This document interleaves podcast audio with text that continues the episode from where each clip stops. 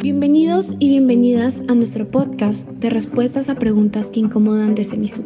Esperamos que este tiempo sea de bendición y puedas compartirlo con tus amigos.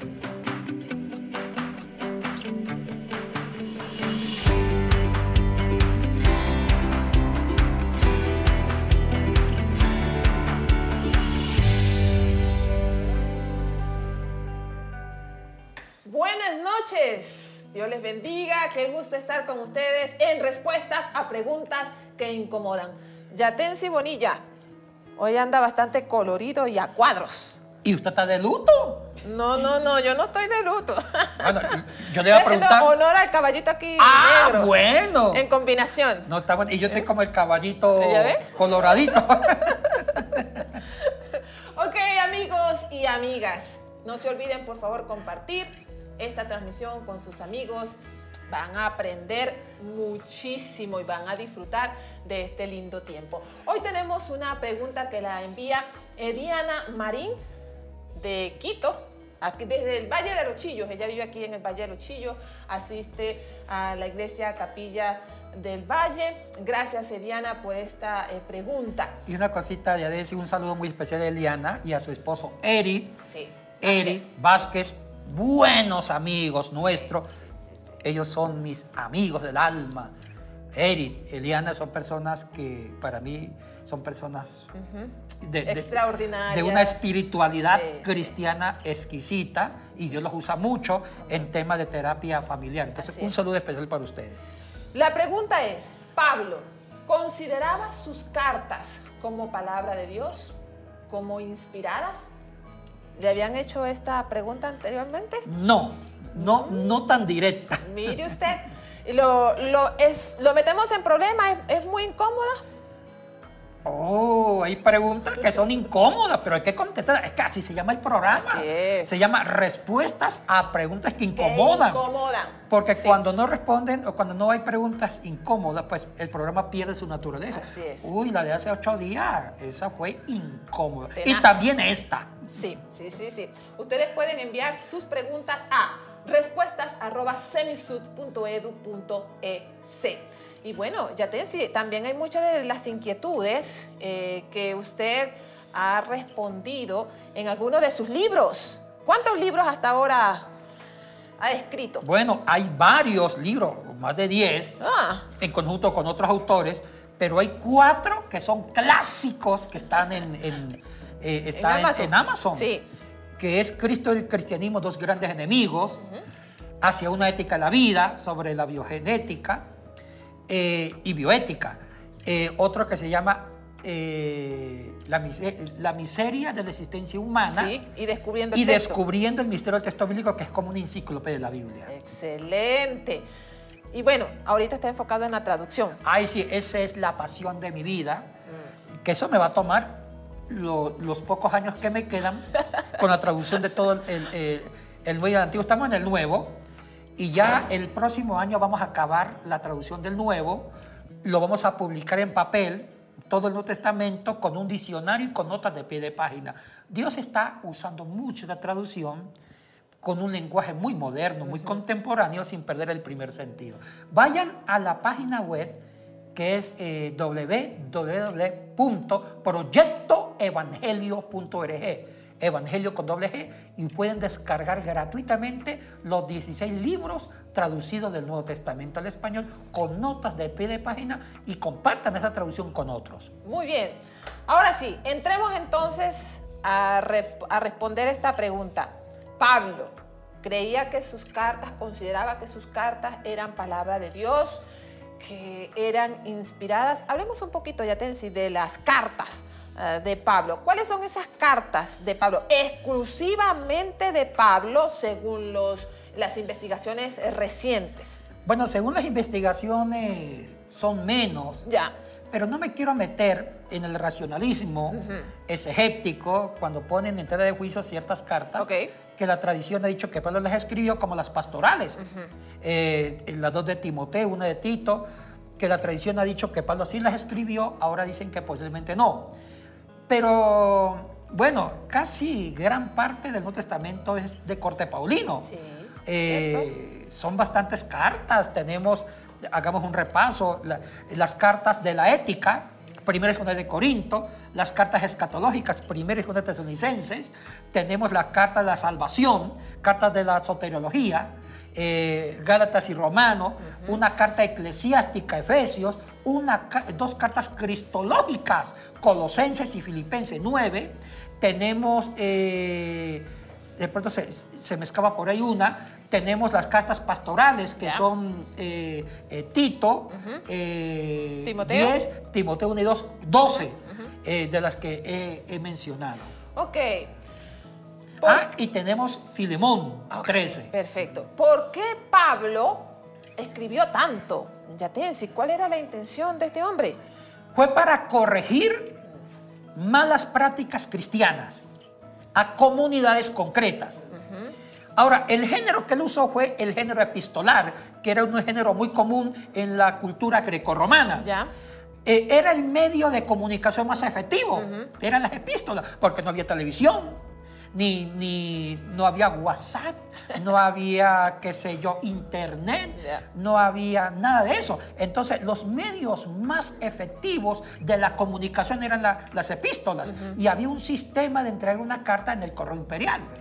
Entonces, él usó en ese momento el medio más rápido y efectivo para comunicar el Evangelio. O sea que para Pablo los nuevos púlpitos de la predicación no eran los púlpitos de madera, sino usando un medio para que, eh, rápido para que se divulgara el mensaje. Y qué mejor que las cartas.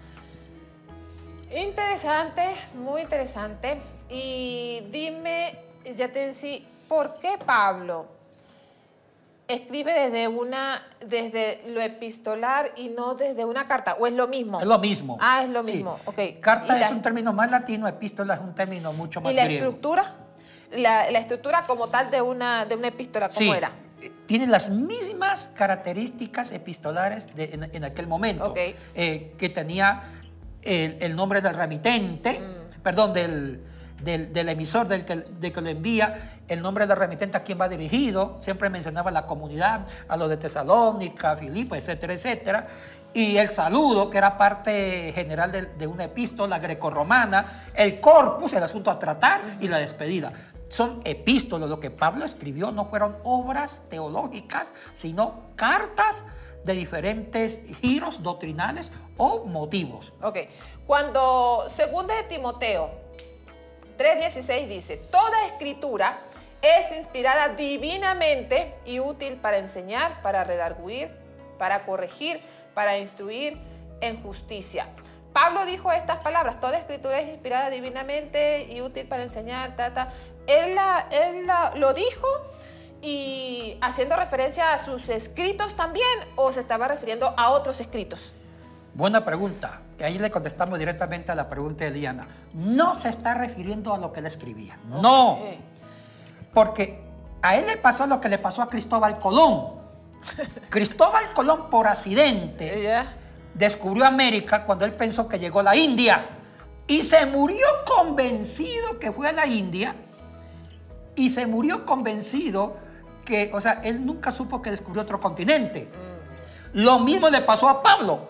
Pablo murió convencido que escribió epístolas, cartas para corregir ciertas anomalías en las comunidades, para corregir ciertos puntos doctrinales, y él nunca se imaginó que siglos después sus cartas iban a ser parte de la inspiración eh, de lo que se llamaría el Nuevo Testamento. Y entonces, ¿a qué escritos se está refiriendo Pablo cuando dice aquí toda escritura es inspirada? Toda, dice toda. Aquí dice toda escritura. A la Tanakh, Ok. a la Biblia hebrea. Ya. Y más, todavía no estaba formalizado el canon del Antiguo Testamento que se formalizó a finales del siglo I, después de la muerte de Pablo, en, en Yania, que queda cerca de Tel Aviv actualmente, que era una comunidad de los, de los judíos tanaítas de corte del Gilel. Entonces, eh, eh, ahí fue donde se, forma, se formateó o se formó el canon del Antiguo Testamento, pero ya había una conciencia de que la, la Tanakh, porque ya existía la Tanakh, que es la Biblia hebrea, la Tanakh la formó Esdras. Esdras es el padre de la Biblia hebrea, hacia el año 500, que él formó la parte literaria, ensambló todo eh, el Antiguo Testamento, y estaba escrito y estaban eh, pedazos del Antiguo Testamento o, de las escrituras judías en diferentes santuarios. Entonces, Esdras se encargó de tomar todos los escritos de las escrituras judías y formar literalmente la Biblia hebrea que se llama la Tanakh. Entonces, eh, ya la Tanat en los tiempos de Pablo era leída en la sinagoga. La Tanat eh, se le consideraba como las escrituras sagradas. Aún no estaba todavía dentro de un canon eh, estricto, porque la palabra canon viene del griego cané, que significa medida, una caña, como un metro. Pero ya había conciencia de que la Tanat, la Biblia judía que ya estaba circulando, era una escritura inspirada por Dios. Entonces, Pablo se está refiriendo a las escrituras judías la Biblia hebrea, no se está refiriendo a los escritos del Nuevo Testamento porque recién se están escribiendo y todavía nadie había dicho que Mateo o que las cartas de Pablo eran Nuevo Testamento. El concepto del Nuevo Testamento no había nacido. El Nuevo Testamento nació ya cuando se formó todo, se canonizó todas las escrituras, antiguo y nuevo y es mucho más tardío. Entonces, Pablo está escribiendo cartas y está diciendo toda la escritura es inspirada por Dios, se refiere a la Tanakh.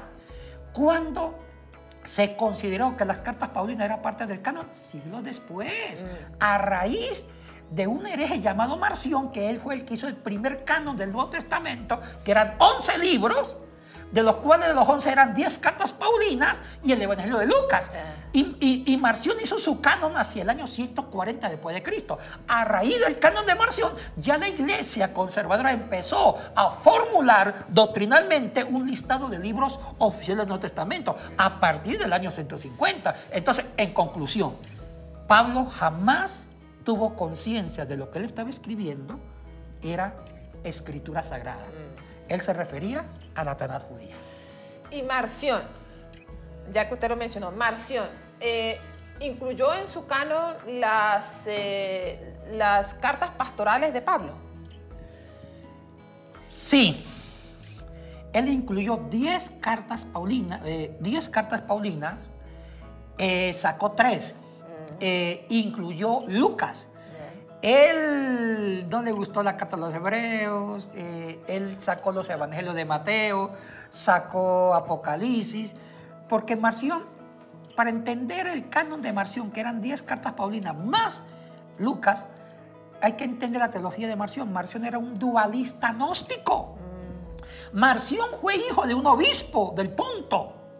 Y él estuvo, él creo que nació en el año 85 en el año 85 después de Cristo y murió hacia el año 150 o 155 después de Cristo. Y él estuvo, estuvo en Roma mm. en los años 138 al 144. Fue expulsado de Roma por hereje. Y ahí en Roma, Marción conoció a un gnóstico llamado Cerdón, un gnóstico sirio, donde el gnosticismo cristiano eh, concebía la realidad en un dualismo él decía, hay un mundo espiritual perfecto, que es divino, y un mundo material, que es imperfecto, que está el diablo ahí. Entonces, Marción, tomando las ideas gnósticas, hizo su propio dualismo. Él decía que hay dos dioses. El Dios del Antiguo Testamento es un Dios justo, legal, que la ley es la medida. Y el que no cumpla con la ley es castigado por ese Dios implacable, justo, correcto. Y ese Dios del Antiguo Testamento es Jehová. Pero hay un Dios bonito del Nuevo Testamento que es puro amor y que Jesucristo es parte de esa divinidad. Y que ahí la salvación no es por la ley, sino por un acto de amor de Dios. Y que Jesucristo representa lo divino. Entonces Él todo lo que fuera Antiguo Testamento, lo que fuera justicia, lo que fuera de Jehová, lo eliminó. Por eso eliminó Mateo, por eso eliminó la carta de los hebreos y solamente se quedó con Pablo. Dijo, el único cristiano eh, de la época del siglo I, bueno, de la época de Cristo, que, mantiene un, un fundamento sano es Pablo, porque Pablo no está en favor de la ley, Pablo está en favor del Dios bueno de la gracia y que somos salvados por la gracia. Entonces, por eso eh, canonizó las cartas paulinas. O sea que el primero que canonizó los escritos de Pablo fue un hereje llamado Marción. Y estamos hablando en el año 140. O sea que el primer canon, ya Pablo estaba bien muerto. Ya Pablo murió por el 64 con Nerón. O sea que pasaron 80 años para que alguien considere las cartas paulinas como parte de un canon.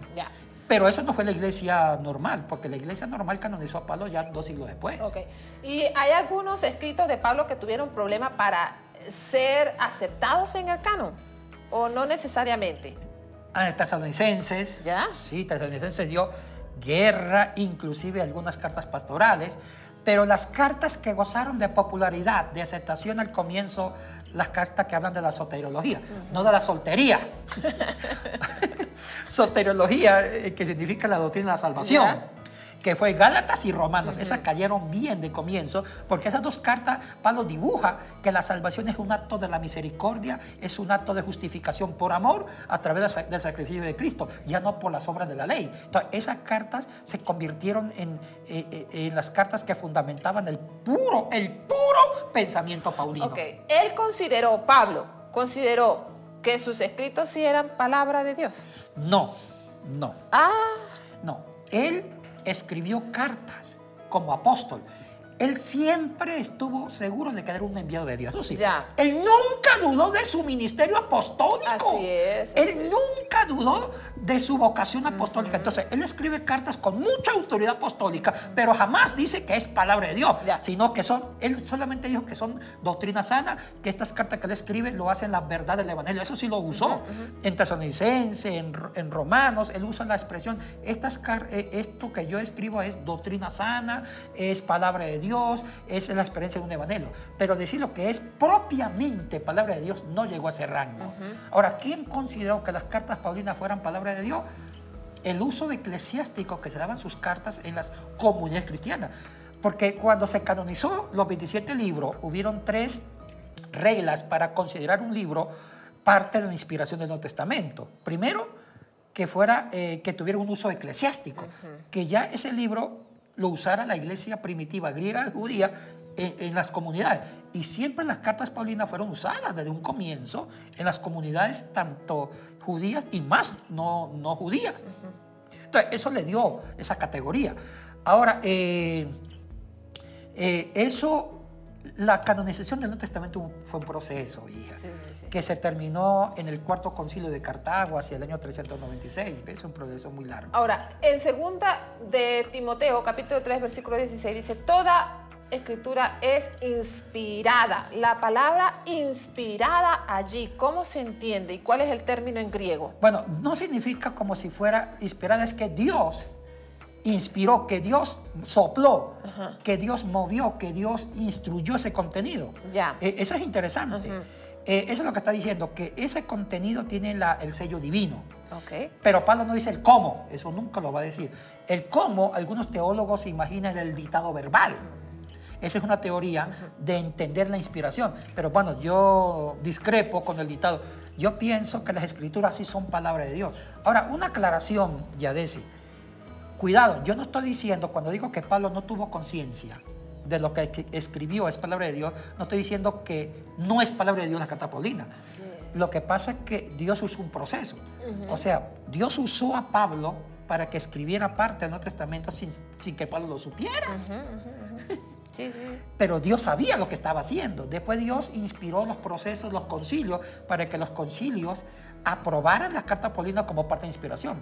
Entonces yo no estoy negando eso. Yo sí considero que toda la Biblia es palabra de Dios. Pero en su momento Pablo estaba escribiendo cartas que la iglesia las va a considerar como parte de la inspiración en un proceso bastante complicado, porque eso fue muy complicado. Ahora, a las iglesias a quien Pablo les dirigió esta carta o estas epístolas, ¿lo tomaban como, como palabra de Dios? ¿Lo tomaban como escritos inspirados o lo tomaban simplemente como un consejo de parte de Pablo? Las iglesias que estaban en comunión con Pablo la tomaron como consejos Ya, de un apóstol con autoridad divina que le daba. Así lo tomaron. Ya. Ya el concepto de que eran palabra de Dios, el primero que lo formalizó como palabra de Dios fue Marción. Sí, sí, sí. sí. Hacia el año 40. Después, la, la iglesia, para reaccionar contra Marción, que hizo su primer canon, ellos ya propusieron un canon más grande para contrarrestar el canon de Marción, que también incluyeron las cartas paulinas. Ok. Bueno, amigos y amigas, este eh, o esta ha sido nuestra pregunta y nuestra respuesta el día de hoy. Gracias, Eriana, por enviar eh, esta hermosa pregunta. Les recordamos una vez más nuestro curso. Exégesis de los relatos de la Natividad en los Evangelios, desde el 14 al 18 de noviembre, desde las 6 de la tarde hasta las 9 de la noche, con los profesores Yatensi Bonilla, Abiud Fonseca y Yadetsi Rodríguez. Creo que va a ser un tema muy, muy interesante. Si tú estás interesado, puedes escribir a los datos que aparecen eh, aquí en pantalla. Eh, los temas, fíjense que los temas específicos van a ser relatos de la natividad, narraciones paralelas en los evangelios, origen y trasfondo judío, natividad e infancia de Jesús, significado teológico en relación con su obra salvífica y el significado actual de la natividad, implicancias pastorales.